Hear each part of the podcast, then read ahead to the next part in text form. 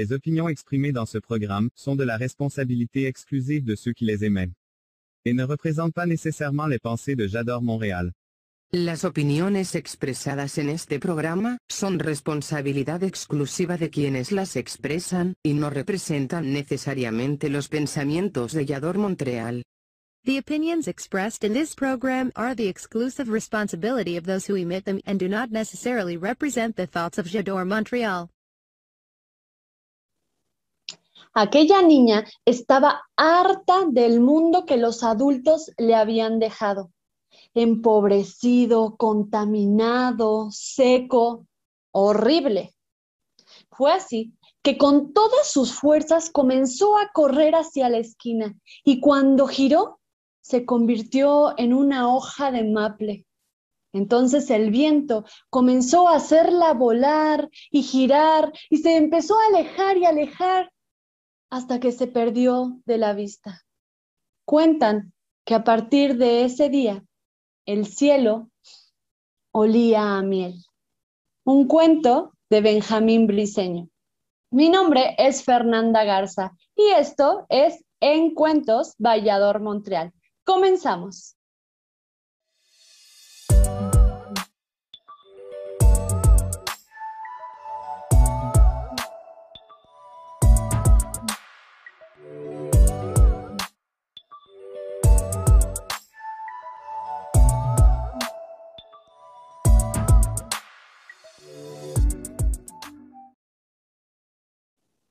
Gente bonita, qué alegría estar un viernes más, un viernes lluvioso, por acá ya cayó un tormentón y qué bueno que ya se fue, así como en el cuento el viento se llevó la lluvia y eh, en este momento comenzamos un viernes más para encuentarnos, un programa más de encuentros.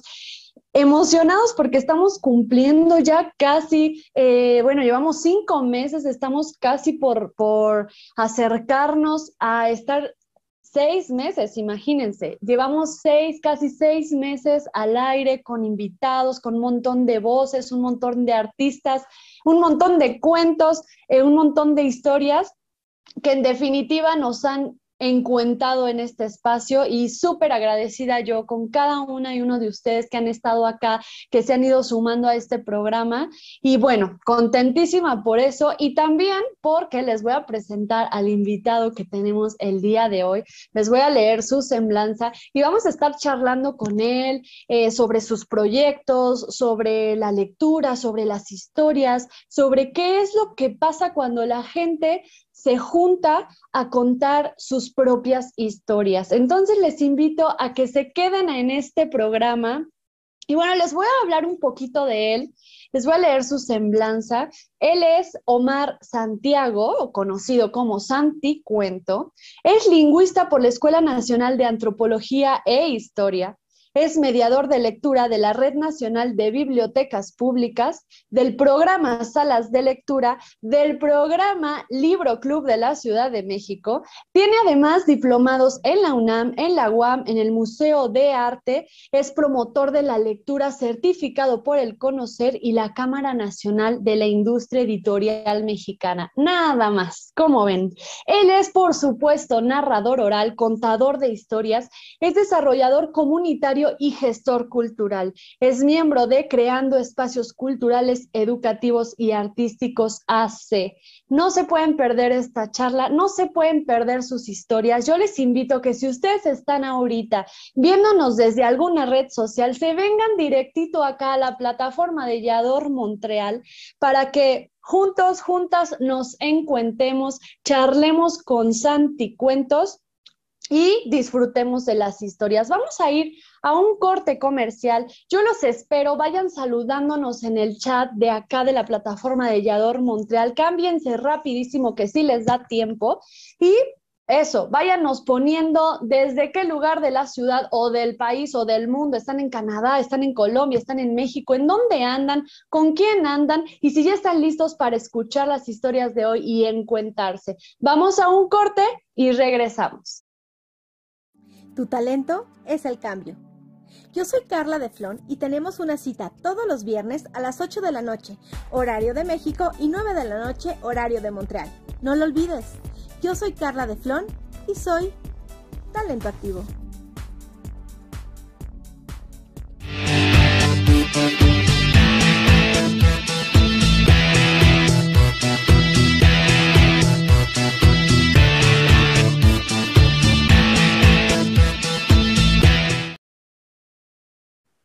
Pues ya estamos aquí, yo estoy súper contenta de saludarte, mi querido Santi, que nos digas, pues no sé cómo estás, desde dónde tú estás conectado ahí, invitándonos a la biblioteca de tu casa, ¿acaso? Bienvenido.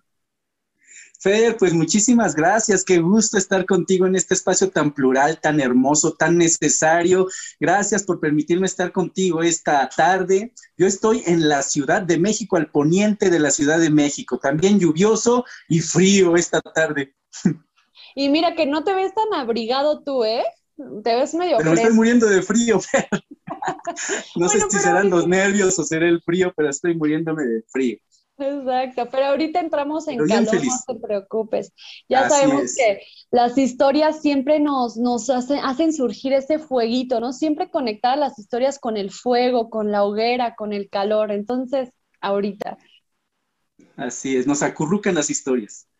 Exactamente. Pues muy bienvenido a este espacio. Eh, por acá ya hay una persona, Tata Cuentos, eh, nos saluda desde Lima, Perú. Saludos hasta allá, bienvenido. Hola, Tata. Miembro miembro distinguido de Bibliotecas Escolares Mágicas, Tata Cuentos. Ay, pues bienvenido, qué alegría eh, que la gente ya anda por acá. Ahorita vamos a ir leyendo los saluditos y que la gente nos vaya contando, porque este espacio es precisamente un espacio que, que nos encanta recibir saludos, palabras, voces, historias de todos lados. Entonces, qué alegría que la gente llegue puntualita. Y bueno, eh, pues vamos a comenzar hablando un poco sobre por ejemplo, mira, ahora que mencionaste este, este espacio, ¿no? De bibliotecas escolares mágicas, cuéntanos un poquito qué es, de dónde surge, porque hay gente de Lima, Perú ahí, este, que porque hay gente de todos lados. Gracias, Fer es un espacio, bueno, el Internet te da esa posibilidad, ¿no? Tú subes tu página o tu grupo a Facebook y todo el mundo se puede conectar. Tengo gente de Vietnam, de, de, Corea, bueno, de Japón, de China, de todas partes hay gente. No sé qué tanto puedan entender los chinos o nosotros a ellos, pero estamos siempre comunicados y le, da, le dan like a las, a las publicaciones. Este grupo surge a raíz de un proyecto que empezó en 2013, que se llama Leer Transforma, es un proyecto que realizamos aquí en la Ciudad de México mediante esta asociación civil que se llama Creando Espacios Culturales. Hacemos bibliotecas escolares en escuelas públicas de educación básica aquí en la Ciudad de México. Lo que hacemos es convocar a la comunidad escolar y con base en el trabajo colectivo creamos la biblioteca o en caso de que ya existe la biblioteca, la mejoramos. Básicamente ese es el proyecto, crear espacios de lectura hasta el momento sin ningún tipo de apoyo de ninguna especie, ninguna institución o, empresa. Llevamos 20 bibliotecas escolares realizadas eh, en algunas alcaldías de acá de la Ciudad de México. Entonces estamos bien contentos porque pues 20 bibliotecas no ha sido fácil para un proyecto ciudadano, yo creo que es algo muy significativo. Completamente, qué ardua labor. Eh, pero a la vez qué hermosa, ¿no? Eh, ¿Cuánto construye? Y bueno, si montar una sola biblioteca es un rollo, un montón de, buscar el presupuesto, de que la gente done los libros, eh, de toda la organización, del espacio, de las personas que van a estar ahí. Bueno, conlleva un montón de trabajo, pero qué maravilla y qué fantástico. Mira, yo no, no conocía ese lado de esta, de esta página en Facebook que que mira, vaya, la historia que había detrás de esta página, qué maravilloso y qué maravilloso que haya crecido tanto y que seguramente ahora que ha llegado a más gente de muchos más lugares, más países, pues puedan crecer, ¿no? También ustedes y, la labor que hacen. Te voy a leer por acá, nos saluda Sonia Mendoza, que te dice, excelente cuentacuentos, gran maestro y defensor de la lectura. Traes acá porra. gracias, Sonia. Muchas gracias. Sony, fíjate, porque este proyecto de bibliotecas escolares conlleva, ¿cómo decir?, un trasfondo.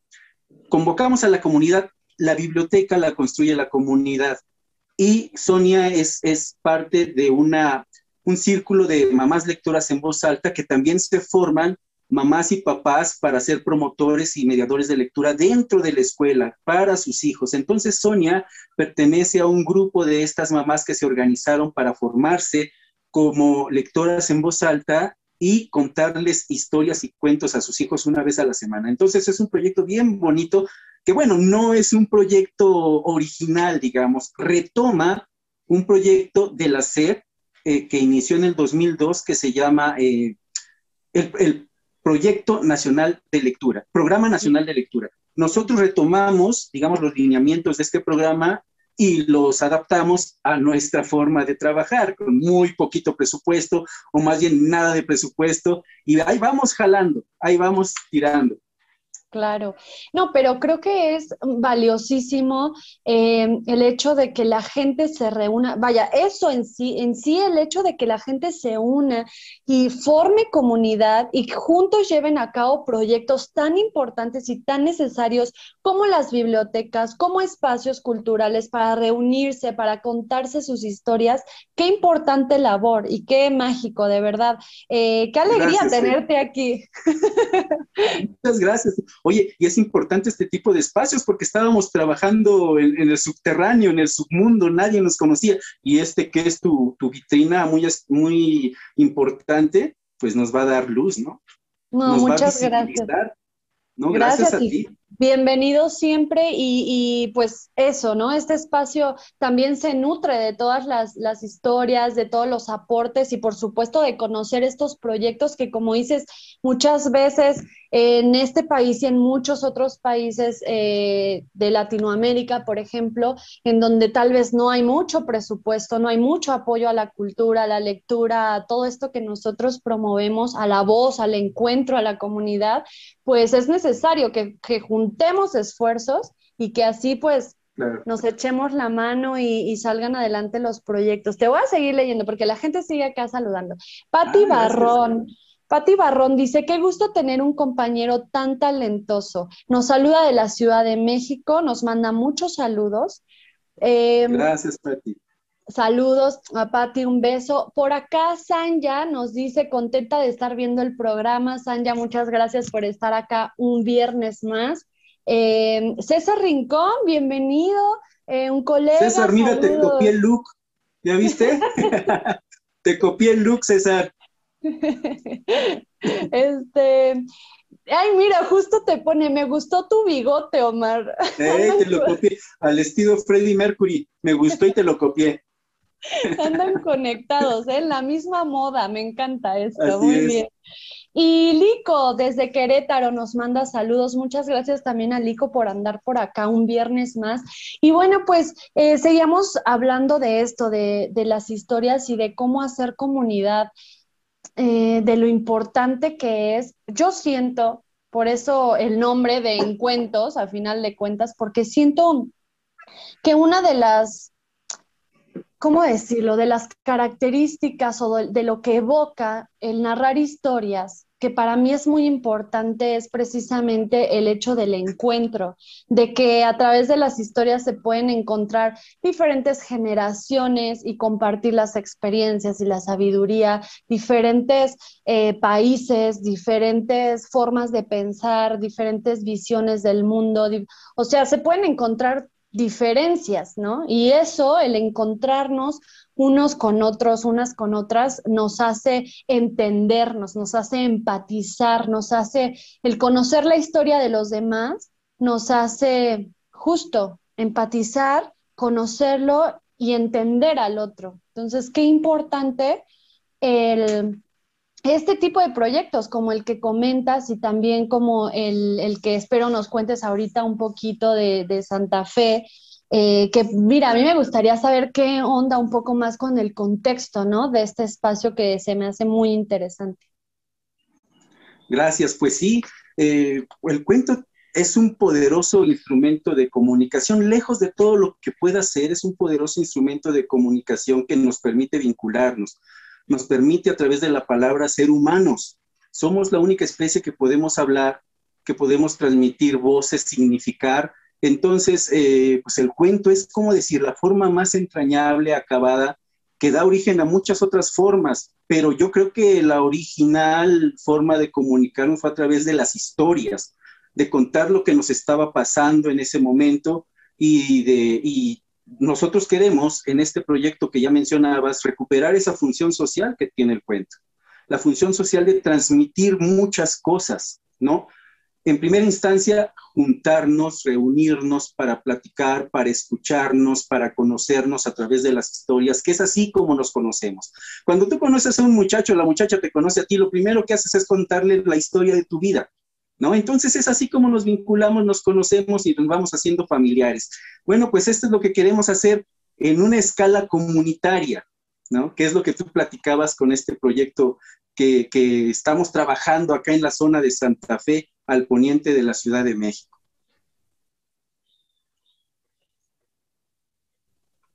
Eso, precisa, eh, qué lindo que además, porque vaya, tú mencionas, esto es ancestral, ¿no? O sea, las primeras formas eh, en las que se compartían los conocimientos, tal vez para solo sobrevivir, ¿no? Para entenderle el mundo y la forma en la que se relacionaban, para ser parte y tener identidad, ser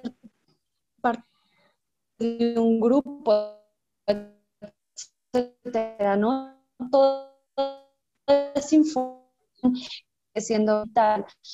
Pero eh, presente, al momento presente, en este momento lleno de luces, eh, videos, de anuncios, de películas, series y un montón de cosas, un montón de ruido, cómo rescatar eh, o traer al presente, más que rescatar, traer al presente esta forma de comunicarnos, esta forma de encontrarnos a través de las historias, ¿no? Y que precisamente es contar las propias, ¿no? A veces sí, contar las de los demás y las de mundos lejanos y países lejanos y lugares en donde piensan diferente, pero también contar las propias historias que son importantes.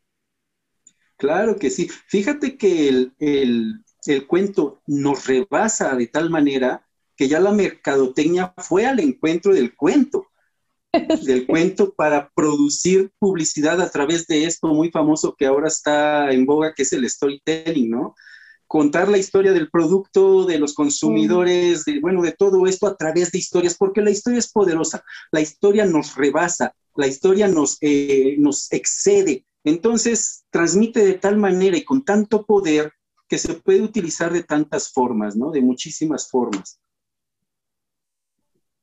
Completamente, es ahora que lo mencionas, esto, cuando empezó a salir esto, bueno, seguramente ya lleva muchísimo más tiempo atrás eh, dentro de la mercadotecnia, pero ahora está como muy yoga, ¿no? Como que todo el mundo es eh, la técnica de storytelling para vender, y entonces ¿Por qué? Porque precisamente el conocer una historia es lo que engancha, ¿no? El, conocer una historia es lo que a la gente le interesa y es como la gente se puede acercar al producto o a, lo que quieran vender, ¿no? Entonces, claro, totalmente. Te voy a leer por acá porque siguen saludando. Entonces, eh, Ana Carolina nos dice, saludos desde el norte de la Ciudad de México. Un gusto escucharle. Hola, Muchas gracias, Ena querida. Saludos. Y Leti Rubalcaba, bienvenida Leti desde Catepec con su hija Are. Nos mandan saludos. Saludos Leti, querida, gracias por estar acá. Saludos Leti. Eso. Pues eh, bueno, me gustaría saber cómo es que... Ay, creo que me trabé un poquito. Ya estamos, ¿verdad? Sí, te estás trabando tantito. Ya, ya estamos. Creo que me Sí, ¿verdad? Bueno, sigamos. Te, voy a solo hacer una pregunta para que tú hables. Tú que no te trabas, tú hables. ya vas. ¿Cómo es que llegaste a las historias? ¿Por qué contar historias? Correcto, ¿por qué contar historias? Mira, yo tengo la fortuna de pertenecer a una familia oaxaqueña Tú sabes que Oaxaca es la tierra de los cuentos, de las historias, de los mitos, relatos, leyendas, en fin. Es una, es una tierra cuentera. Mis dos papás, mi mamá y mi papá, son de Oaxaca. Mi papá era, ya murió, pero era de Oaxaca y ellos toda la vida desde que yo nací me contaron historias. las mejores eran las de mi papá. que no le escuche a mi mamá, pero las mejores eran las de mi papá. Mi papá era un cuentero nato, indio mixteco de Oaxaca, de la, de la costa chica de Oaxaca, de Pinotepa Nacional. Me nutrió con historias, me llenó, me llenó el espíritu, el alma y el corazón con historias, entonces no me quedaba más remedio que contar cuentos o yo iba a reventar con todas esas historias que mi papá me, me, incluyó. Entonces, eh, tuve esa bendición y, creo que mi papá cuentero, yo tenía que contar esas historias y lo hacía, fíjate, lo hacía. Yo empecé a trabajar muy joven en bibliotecas eh, públicas de la Ciudad de México. Y parte de nuestras estrategias de fomento lector era contar cuentos. Yo los contaba de una manera muy doméstica, digamos, pero ya muy grande, ya a partir de los 40 años comencé a interesarme en los cuentos, pero ya de una manera más profesional. Entonces comencé a indagar. Yo estuve a punto de ingresar en los talleres de Garzón Céspedes en 1991. Estuve a punto, pero por circunstancias del destino no ingresé a estos en 1991. Yo estaba bien chavillo en bibliotecas escolares y varios compañeros de bibliotecas ingresaron a esos talleres. Yo no lo hice, no sé por qué razón, pero yo quería ingresar y por azares del destino no lo hice. Pero yo pude haber empezado a contar cuentos desde hace muchísimo tiempo, pero bueno, la vida es así. Empecé ya grande de una manera, digamos, profesional y me formé con la enorme Marcela Romero. Ella es mi maestra, aunque ella me desconoce, ¿eh? he de decirlo. Ella dice que yo, como ya contaba, ella no es mi maestra, pero yo, yo la asumo como mi maestra y te lo digo, no sé si esté viéndonos o vea alguna vez esto, pero Marcela, tú eres mi maestra, no me niegues. Entonces, Marcela Romero me formó y he tenido grandes maestros, afortunadamente. Uno de ellos es Benjamín Briseño, que alguna vez me enseñó cómo respirar, cómo administrar el aire mientras cuentas, y me enseñó muchas cosas. Benjamín, como tú sabes, eh, era eh, digamos, el administrador o no sé, el organizador de eh, Regaladores de Palabras, un espacio plural, hermoso, donde yo participé muchas veces. Él me dio la oportunidad sin conocerme, solamente mandé un video, le gustó el video, supongo, y me programó muchas ocasiones. Yo estaba contento en ese espacio y siento que lo hacía muy bien, pero yo quería, estaba ansioso de que él me viera narrar y le decía, oye Benjamín, vas a ver a todos los narradores menos a mí, ¿por qué no vas a verme a mí? Y un día fue, un día fue y yo me quedé congelado, me quedé pasmado con la imagen tan grande de Benjamín como narrador. Fue un fracaso esa función.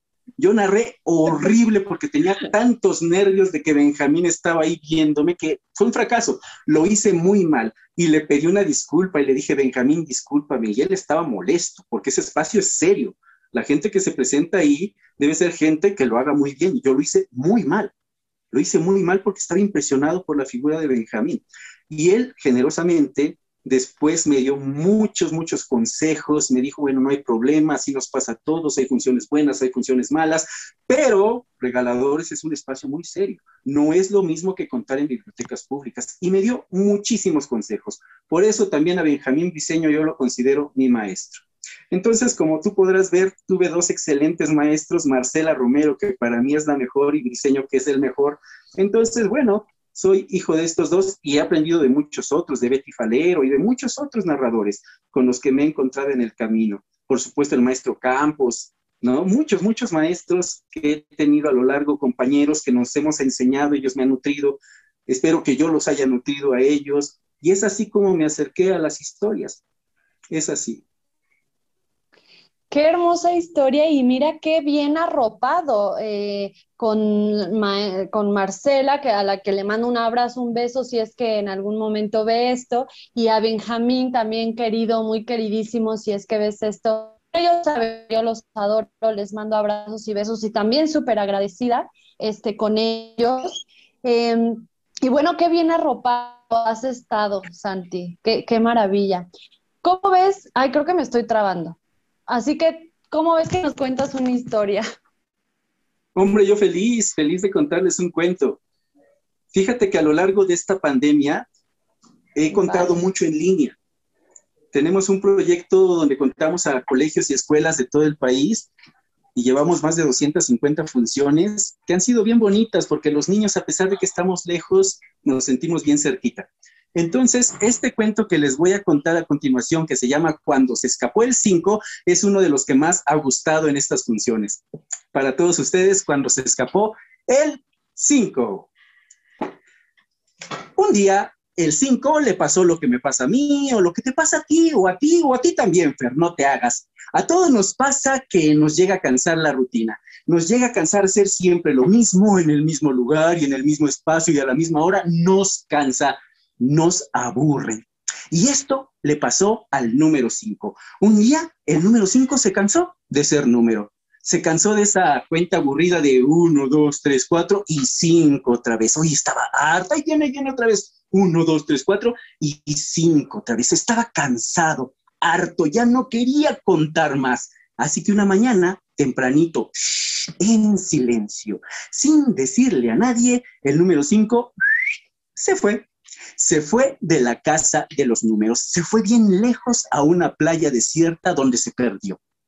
Por cierto, el resto de los, de los, números que estaban allí en la casa de los números, al notar la ausencia del número 5, entró en pánico. Número 5, ¿dónde estás? Sal de tu escondrijo, número 5. ¿Qué no ves que no podemos contar sin ti? Por favor, sal, número 5, deja de jugar, número 5, número 5. Pero el número 5 no aparecía porque, como ustedes saben, se fue muy lejos, a una playa lejana. Los números estaban tan angustiados que salieron a la calle a buscar el número 5 llevando su retrato. Miren, salió igualito el número 5. Señora, ¿no ha visto el número 5? ¡Ey, abuelito! ¿No viste el número 5? Niña, niña, ¿no viste el número 5? Pero nadie lo había visto porque el número 5 se fue.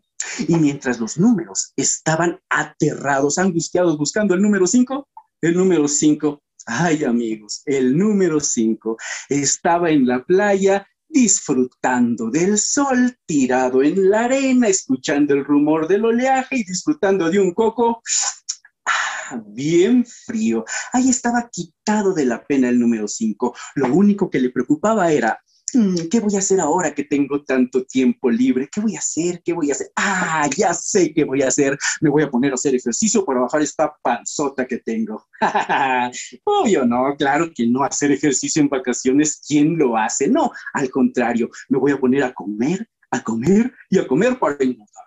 Engordar y engordar y parecerme a mi amiga, la letra S. Y eso hizo el número 5. Se puso a comer, a comer, a comer y a comer. Todo lo que le ofrecían se lo comía. Unos taquitos de pescado paisano se los comía. Unas tostadas de abulón paisano se las comía. Todo se comía y por supuesto el número 5 engordó. Engordó y engordó tanto que efectivamente se parecía a la letra S. Un día el número 5 iba caminando por las calles de aquel lugar tan hermoso, disfrutando del paisaje y del horizonte y de las gaviotas y de unos cacahuates que ya les dijo, se la pasaba comiendo. Iba caminando por las calles de aquel lugar tan bonito cuando de repente vio a lo lejos a sus amigos números que por fin lo habían encontrado. ¡Ah! El número 5 se aterró y se echó a correr, pero como estaba tan gordito no llegó ni a la esquina. Ahí se quedó el pobre número 5 resoplando y recuperando el aliento. El primero en verlo fue el número 3. ¡Hey muchachos! ¡Lo encontramos! Allá está el número 5. Si es el número 5 o es la letra S. No, si es el número 5, muchachos. Pero qué gordo está el número 5, qué bárbaro. Lo encontramos, muchachos. Los números corrieron y lo rodearon diciéndole, pero número 5, ¿por qué te fuiste de la casa de los números número 5? ¿Que no te das cuenta que no podemos contar sin ti y contar hasta 4? No sirve de nada, número 5, tienes que regresar. Y aún peor, gritó por allá el número 9. Aún peor, número 5. Los niños que tienen que cumplir cinco años no pueden partir su pastel número cinco porque tú no estás, tienes que volver. ¿En qué estabas pensando, número cinco? Y eso no es todo, dijo el número trece. Las quinceañeras ya tienen su salón apartado, sus peinadotes de salón, sus pastelotes y no pueden festejar sus quince años porque tú no estás, número cinco. El uno sí está, pero tú te fuiste. ¿En qué estabas pensando? ¿Qué irresponsabilidad? Tienes que regresar. Sí, Tienes que regresar, dijeron todos los números. El número 5 se quedó reflexionando y dijo, jamás pensé que fuera tan importante. Pues lo eres, número 5. Así que tienes que regresar. Y regresaron todos hasta el número 5 y estaban a punto de ingresar a la casa de los números cuando el número 5 vio a lo lejos a un pequeñito que lloraba desconsoladamente. tengo que cumplir mis cinco años, pero no puedo partir mi pastel porque el número 5 no está, se ha ido. El número 5 arrepentido se acercó y le dijo, no llores más, pequeño, mira, ya estoy aquí. El número 5 volvió. Puedes ir a festejar tu cumpleaños con tus amiguitos. El pequeño se puso feliz, tan feliz que abrazó al número 5. Ay, número 5, ¿cuánto engordaste, número 5? Y lo llenó de besos.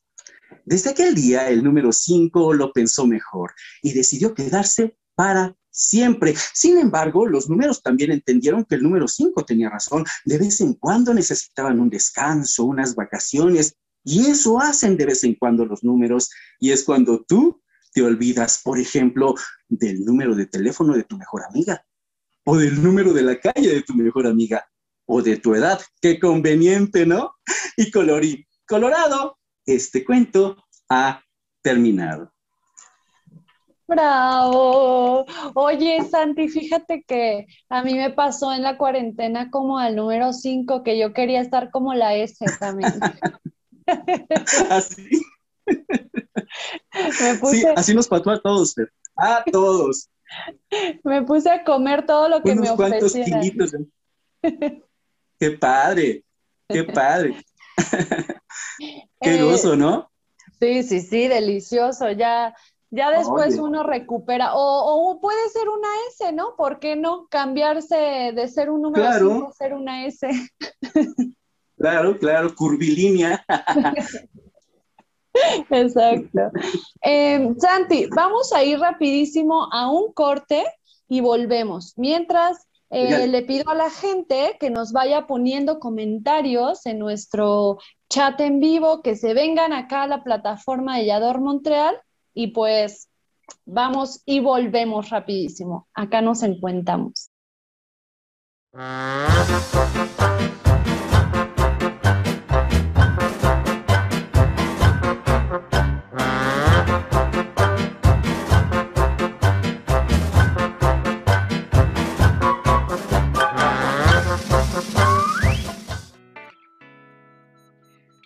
Has tenido un sueño muy intenso con alguien? Puede ser tu jefe, tu maestra, un amigo, tu exnovia o tal vez alguien desconocido. No te pierdas este viernes un club de huevos Vallador Montreal, porque estaremos hablando de este tema que es más común de lo que te imaginas, sueños húmedos. Viernes 9 de la noche Ciudad de México, 10 de la noche Montreal, Canadá. No te lo puedes perder. ¿Eres extrovertido? ¿Eres popular?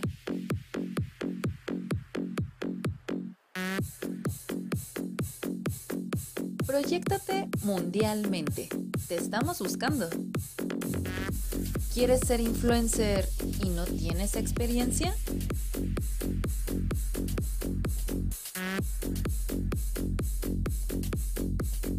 Sé el rostro de Yador Montreal. Entrevistas, cápsulas, festivales y promos. Nosotros te formamos. Sé todo un crack de las redes.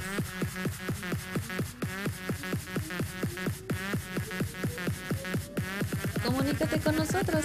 Yador Montreal. Tu talento es el cambio. Yo soy Carla de Flon y tenemos una cita todos los viernes a las 8 de la noche, horario de México, y 9 de la noche, horario de Montreal. No lo olvides.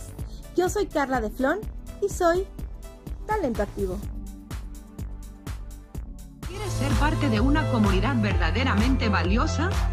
IADOR Montreal se interesa por la comunidad y te da múltiples beneficios reales, útiles y que impactarán en tu vida para siempre. Talleres, conocimientos y herramientas para tu crecimiento personal.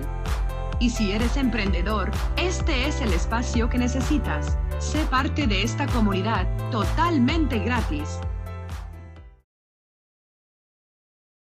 Me encantó tu historia, muchísimas gracias por acá y también la charla que estamos teniendo, eh, Santi, muchas gracias, me está encantando conocerte porque la gente debe saber que no teníamos el gusto de conocernos, ahora se nos está se nos está dando este gusto, este placer de conocernos y compartir nuestros proyectos y qué alegría. Y a mí me gustaría saber, tú como cuentero, como, como contador o narrador de historias, ¿cuáles son tus historias favoritas para contar? Mira, mis historias favoritas son eh, los cuentos oaxaqueños, me gustan mucho. Tengo un espectáculo que se llama Cuentos de la Tierra del Sol, me encantan esos cuentos que son básicamente los que me contaba mi papá me gustan muchísimo, pero eh, me gusta inventar historias también. Me gusta escribir mis propios cuentos, me gusta mucho. Y bueno, me gustan cuentos juguetones como estos que les voy a narrar, como el que les acabo de contar cuando se escapó el 5, pero también el que viene es un cuento muy juguetón. Me encanta eso, me encanta jugar con los niños, me encanta escucharlos reír, me encanta escucharlos participar y jugar con, con las historias y los personajes. Y por ejemplo, a ti o para ti el público que más te gusta son los niños y las niñas, ¿es a los que más te gusta contarles cuentos? ¿Qué crees? Que a mí me encanta contarles a los adolescentes. Me gusta muchísimo, que dicen que es un público muy difícil, pero yo conecto muy bien con los adolescentes. Me, encanta. Yo creo que disfruté tanto la secundaria que, que me gusta mucho contar con los, los adolescentes. Me siento muy identificado. Claro.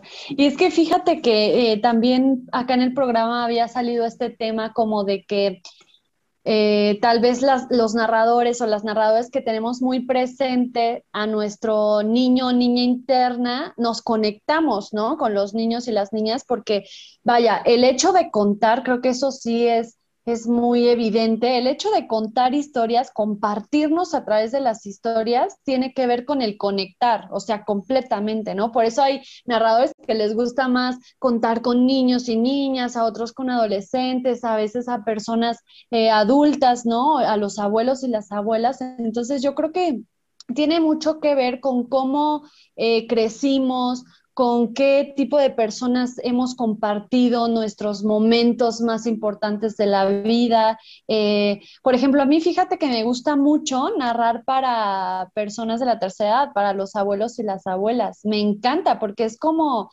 son como niños, vaya, es que todos somos como niños y niñas. Yo creo que eso nunca se pierde, ¿no? Pero ver sus ojos eh, imaginando de nuevo y después de las funciones que se acercan y te digan, hace años que no escuchaba una historia. Ay, no, a mí me encanta. Sí, definitivamente. O en ese momento nos transportamos, ¿no?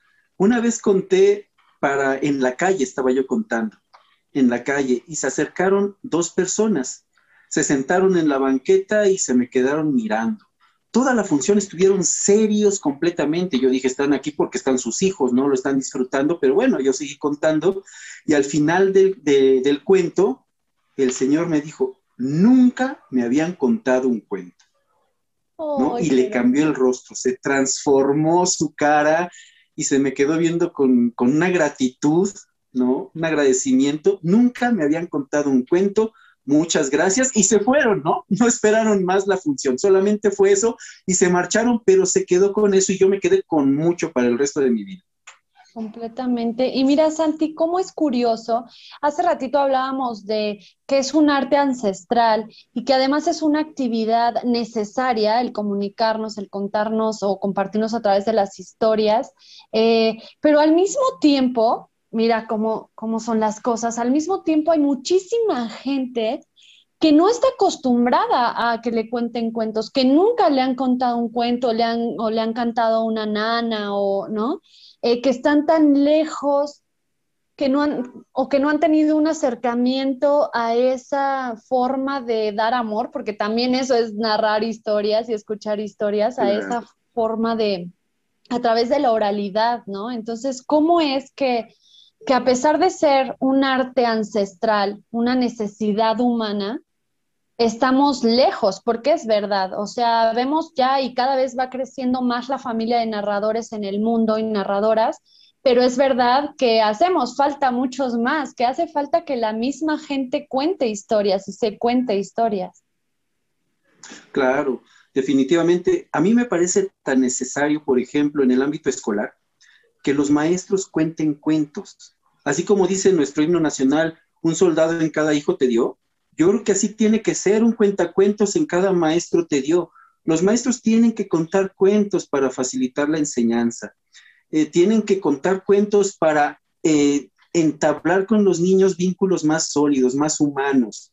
Yo creo que tendría que ser necesario contar historias, cuentos y permitir a los niños que también narren los suyos, porque en cada función surgen 100 cuentacuentos en cuanto, niño, en tiene 100 niños, ¿no? Cada uno quiere, habla, ah, ah, este, levanta su manita para participar con sus historias y sus cuentos. Es que es esto, las historias detonan más historias, invitan a comunicarse, invitan a la empatía, en fin. Entonces, sí, definitivamente es necesario contarnos historias, contarnos cuentos y entablar una comunicación más profunda, digamos. Completamente. Además que mira, ahora que mencionas esto de que los niños y las niñas eh, porque siento que los adultos ya, ¿no? Es como que, ah, sabes que el que está enfrente es el que tiene la palabra, entonces ya no, no participan mucho, ¿no?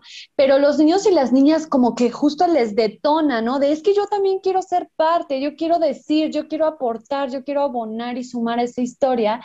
Eh, pero justo eso me hizo pensar en este momento, ¿hay espacios para que los niños se expresen? ¿Hay espacios para que ellos cuenten sus historias? y para que los escuchemos?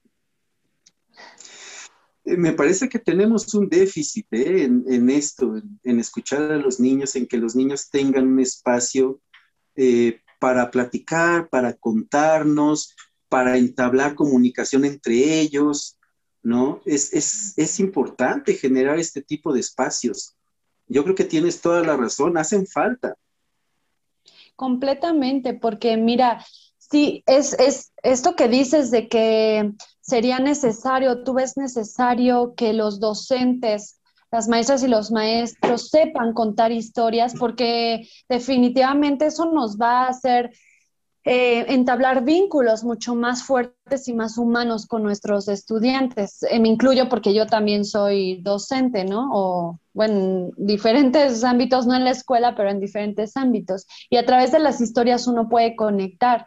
Y está bien que la gente eh, aprenda a escuchar, porque nos hace falta, ¿no? Aprender a escuchar, aprender a mirar, pero también esa otra contraparte de dar espacio a esas otras voces, a las voces que, que, callaron y que escucharon, ahora que tengan su turno de hablar, de contar. Y como adultos, no sé, por ejemplo, una, bueno, pues las señoras eh, platican con sus amigas en lo que se echan el café y ahí ya estás contando tus historias y te estás comunicando. Eh, pero ¿qué otros, o, o, los hombres en algún momento también en que se reúnen, ya sea en el trabajo, en otro momento, pero y los niños y los adolescentes, ¿en qué espacio tienen para contar sus historias, no? Claro, sí, cierto, sí, es, es, bien cierto eso que dices. A propósito de lo que decías del chisme de las mamás, fíjate que cuando tengo mis talleres con mamás, por cierto, eh, hay algunas aquí, Sonia, por ejemplo, es una de ellas, los talleres con las mamás para que empiecen a formarse como lectoras en voz alta o cuentacuentos. Me dicen, es que es bien difícil contar un cuento señora, no me venga con esos chistes porque las acabo de ver platicar y platican bien sabroso. Es exactamente esto, es exactamente lo mismo, es comunicarnos respetando tu voz. Entonces ya se desarrolla una actividad mucho más fluida. Y, en cuanto decías a los hombres, híjole, con los hombres no sé qué está pasando, ¿eh? Estamos como en una especie de, de destierro de hombres en este tipo de actividades.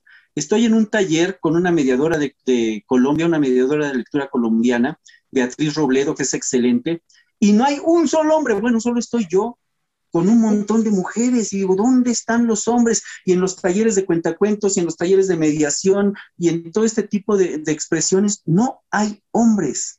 ¿Qué está sucediendo con la voz masculina? Eso está bien interesante. ¿Qué está pasando con todas estas personas que también tendrían que estar contando cuentos, contando sus historias?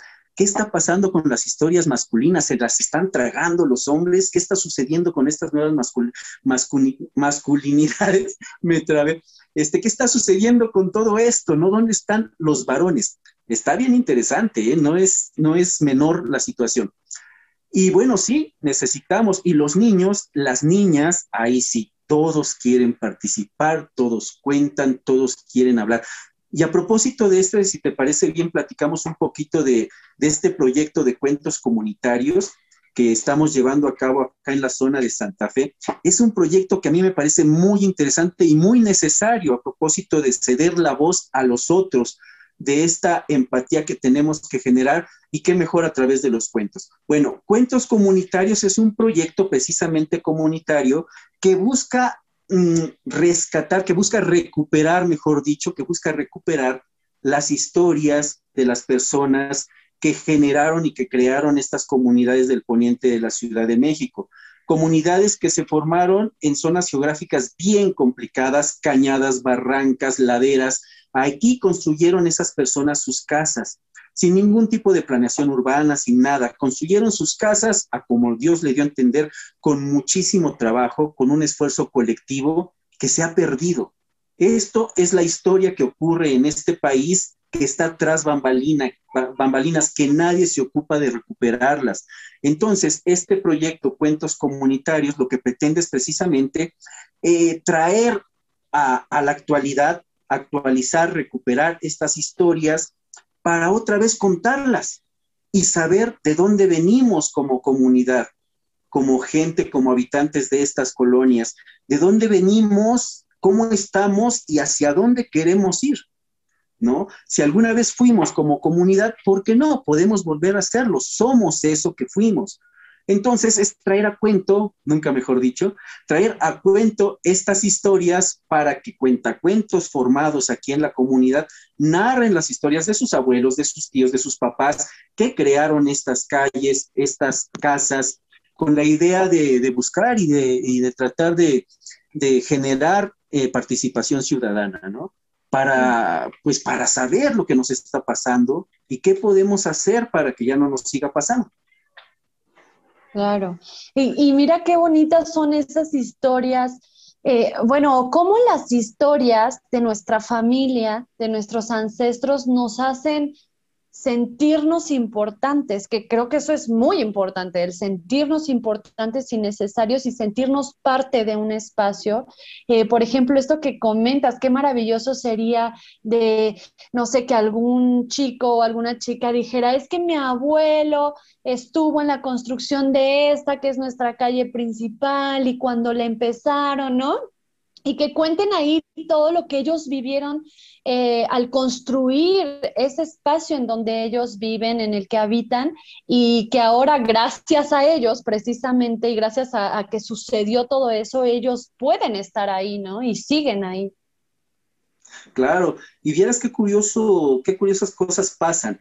Cuando le preguntas a una persona, te dice, es que mi papá fue el que organizó a toda la gente para que construyeras. Vas con el otro, no, no, no, es que mi mamá fue la que empezó a trabajar. Todos quieren ser protagonistas. Estamos ansiosos de protagonizar algo en nuestra vida porque estamos a la vera. Nos han dejado a un lado. Entonces es tan necesario recuperar esas historias para, como tú dices, recuperar también autoestima social, ¿no?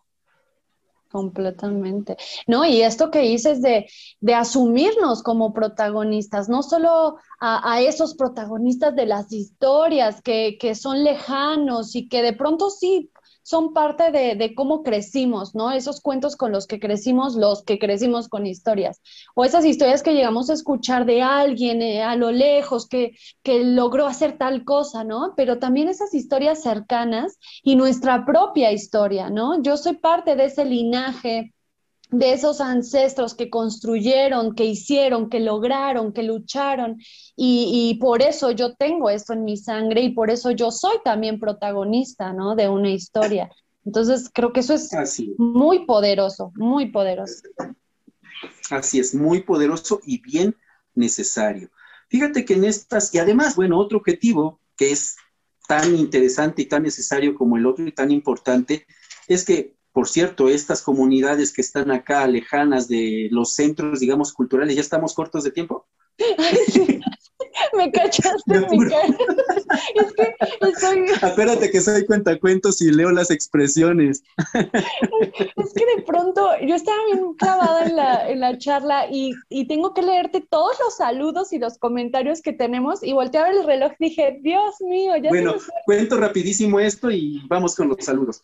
Sí te decía yo que es tan importante como recuperar la historia social, la memoria comunitaria, eh, generar espacios culturales también en esta zona que están olvidados completamente de la oferta cultural de la Ciudad de México. Jamás ocurre nada, no hay conciertos, no hay teatro, pues nada, no hay acá, no hay nada de este lado. La gente crece sin cultura, tan necesario para crecer bien. Entonces es también crear expresiones culturales de nosotros para nosotros mismos.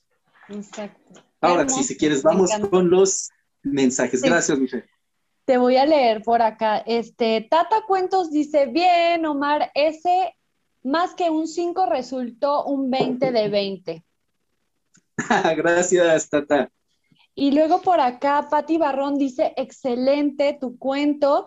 Rosa María dice, saludos desde Ciudad de México. Hermo dice, hola, qué bonito e interesante. Me recordó a los cuentos de Michael Ende. Y Rosa María dice, Rosa María dice, me encanta escuchar cuentos. Lico dice, qué importantes propuestas que podrían cambiar la educación, esto que comentamos de, la narración de cuentos, ¿no? Para los docentes. Em, Susi Arcega dice, saludos, profe, muy interesante. Patti Barrón, los cuentos y las historias, los cuentos y las historias despiertan la imaginación en los niños. Em, Susi Arcega dice, saludos, profe, muy interesante. Rosa María nos dice, qué interesante retomar esas historias de los abuelos y las abuelas, sumaría yo. Y Ena Carolina, un beso a Ena, nos dice, felicidades por esta manera de hacer ciudadanía. Gracias, Ena. Muchas gracias, maestra Susi. Justo en la biblioteca escolar de la maestra Susi surgió Bibliotecas Escolares Mágicas. Ay, pues muy bienvenida, gracias por estar acá. Eh, Santi, échanos tu cuento. Ah, va, echamos el chal, claro que sí. Ahí te va el siguiente cuento. Esta historia también es bien juguetona y se llama El monstruo del refrigerador para todos ustedes. Todo empezó con la fiesta de mi hermanita la chiquita. Ya saben que a los chiquitos siempre los consienten un montón. Todo empezó con la fiesta de mi hermanita la chiquita. Ese día mi mamá hizo un montón de comida. Hizo hamburguesas, hot dogs, compró pizza, mmm, con lo que me encanta la pizza.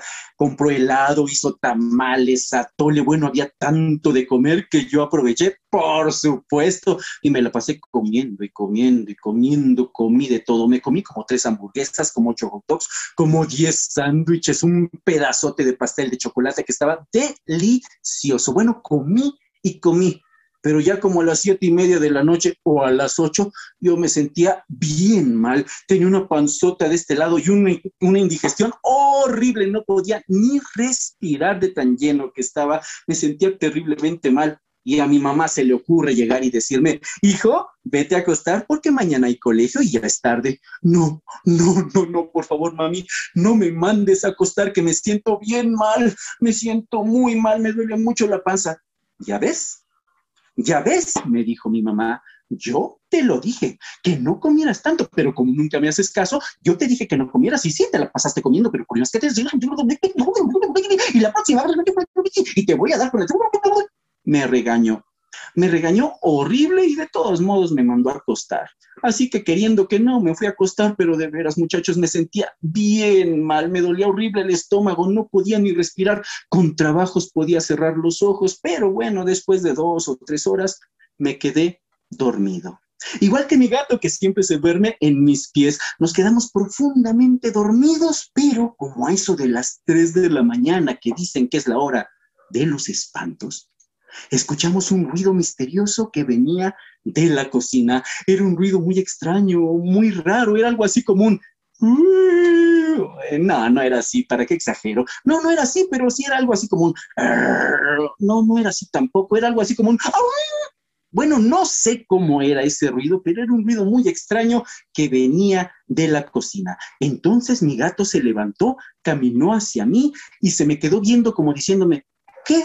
¿No vas a ir a la cocina para ver qué ocurre? Anda, levántate, vamos a ver qué pasa. Entonces con muchísimo miedo, me levanté y busqué algo para defenderme y encontré un bat de béisbol. Ahí iba con mi bat de béisbol rumbo a la cocina con muchísimo miedo y ese ruido era cada vez más misterioso y más fuerte. Mi gato iba atrás de mí, claro, porque es bien cobarde. Íbamos caminando rumbo a la cocina y cuando llegamos a la cocina nos dimos cuenta de que ese ruido venía de dentro del refrigerador.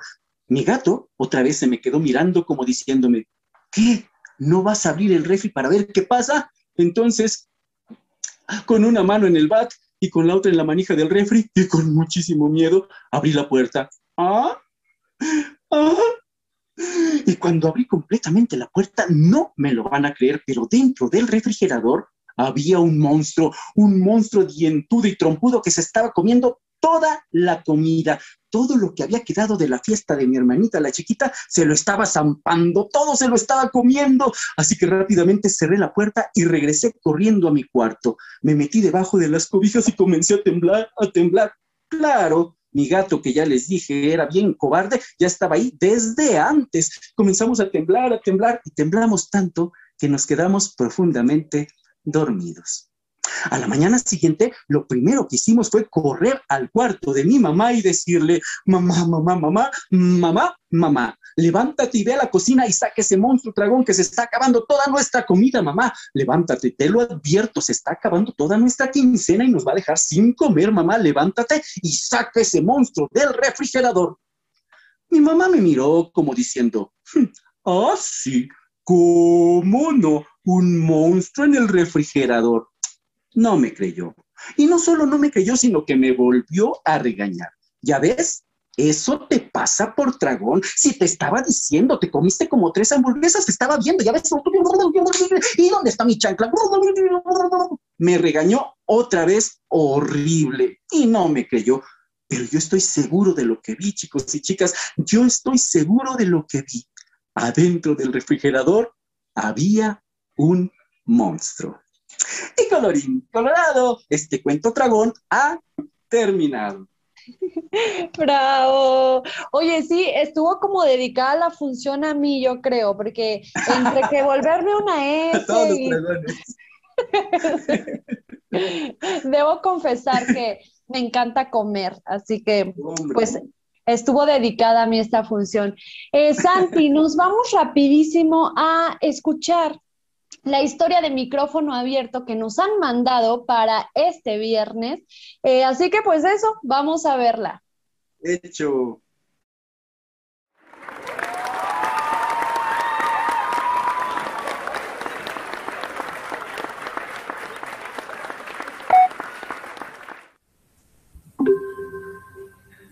Hoy les voy a contar el cuento Gracias. Texto Charopita, ilustración Anuska Alepuz. Atardecía. Candela y su abuela charlaban sobre las cosas del mundo. Abuela, dijo Candela, tú que lo sabes todo, dime, ¿por qué el mar se detiene en la arena y no se traga con su boca de agua al pueblo entero? La abuela no dijo nada. Durante un rato, Candela escuchó su silencio era un callar en el que cantaba el agua. Abuela, exclamó la niña, tú que lo sabes todo, dime, ¿qué sostiene a la luna para que no se caiga del cielo? ¿Quién pinta las nubes, abuela? ¿A quién pertenece el soplo del viento? Los labios de la abuela se abrieron para decir algo. Candela contuvo la respiración. Por fin iba a saberlo todo. Pero de la boca de la mujer solo salió un pequeño suspiro. Ahora que llega el invierno, preguntó Candela sin darse por vencida. ¿Por qué los días no se van haciendo cada vez más pequeños hasta desaparecer por completo? ¿Quién abre el foco del sol? Abuela, abuela, ¿por qué no dices nada? Porque no sé las respuestas, dijo la abuela. Ah, no. No, pero sé lo que hay que hacer con todos esos misterios. La abuela le hizo una señal a la nieta. Las dos bajaron a la playa, se quitaron los zapatos y se acercaron a la orilla. Una ola rompió en la arena, les mojó los pies y luego dio media vuelta. Gracias, Mar, dijo la abuela. Gracias, dijo a su vez Candela. Poco a poco el día se iba apagando y la luna ya se perfilaba en el cielo. Entonces la abuela le sonrió a la luna y exclamó, Gracias, luna. Gracias. Gracias. Gracias, exclamó también la niña con una sonrisa. Jugaron a buscar formas en las nubes. Lanzaron un hilo de colores al viento para adornarle la cola. Gracias, viento. Gracias, nubes. Gracias, gritaron a un tiempo. Abuela y nieta caminaron al oeste. El sol desapareció por completo y el día se volvió noche. ¡Vuelve! ¡Te esperamos! le gritaron al sol, sacudiendo la mano, y gracias. Después regresaron a casa, cenaron y se cepillaron los dientes.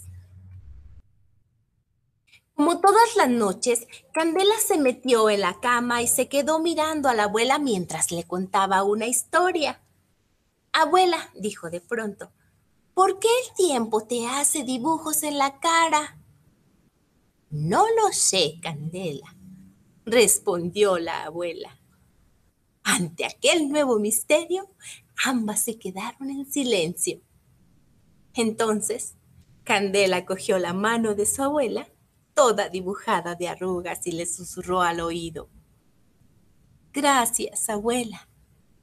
Y colorín colorado, este cuento se ha terminado.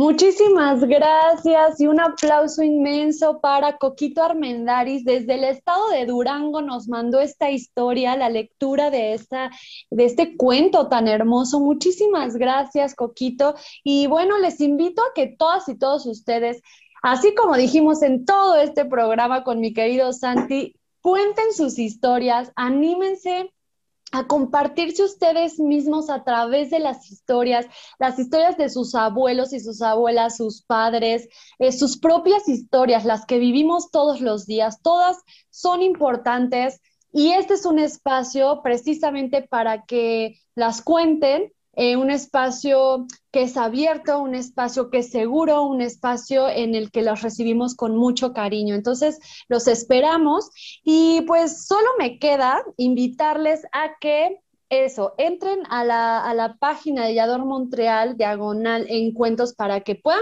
ver todos los programas anteriores y ahí nos manden un mensaje diciendo yo yo quiero compartir una historia y les mandamos toda la información necesaria o simplemente pueden ir grabando su video eh, en horizontal eh, y nos pueden ir avisando, oye, yo ya estoy preparando mi historia, ¿dónde la mando? Y les mandamos la información con muchísimo gusto.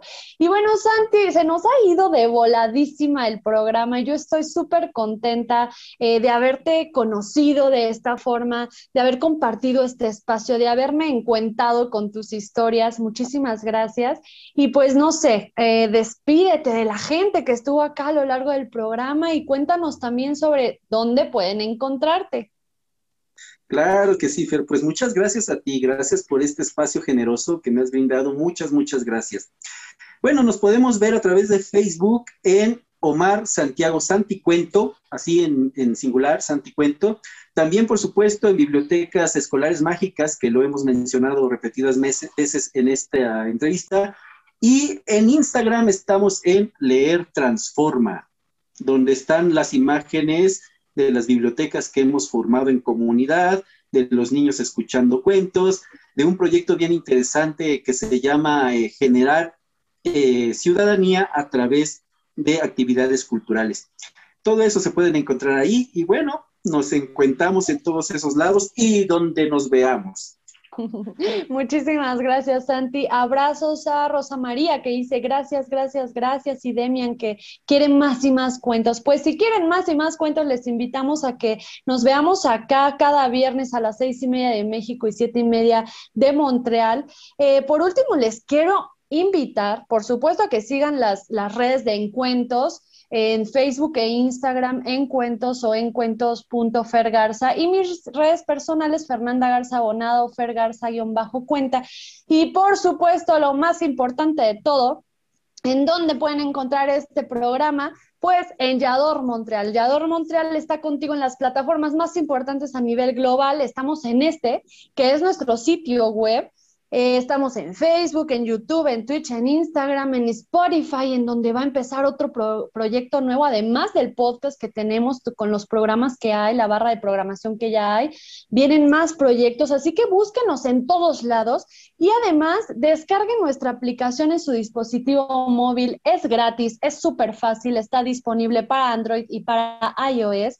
Así que háganlo con simples pasos, configuran y les va a avisar en cuanto comience este programa de encuentros y todos los demás programas de la barra de programación de Yador Montreal. Súper buenos todos, de todos los temas, para todos los gustos. Así que aquí está, Yador Montreal, que somos la TV web en donde debes estar. El próximo viernes vamos a tener a mi querida Vivian Tirion, una narradora mexicana, promotora de lectura, también lectora de voz alta, narradora, eh, con larga trayectoria, así que no se lo pueden perder. Comenzamos nuestro sexto mes, estamos de fiesta, vamos a ver qué se les ocurre eh, para festejar los seis meses de encuentros. Y bueno, pues eso, Aquí nos encontramos el siguiente viernes, como todos los viernes. Gracias, Santi. Un beso, un abrazo a toda la gente. Nos vemos pronto. Chao.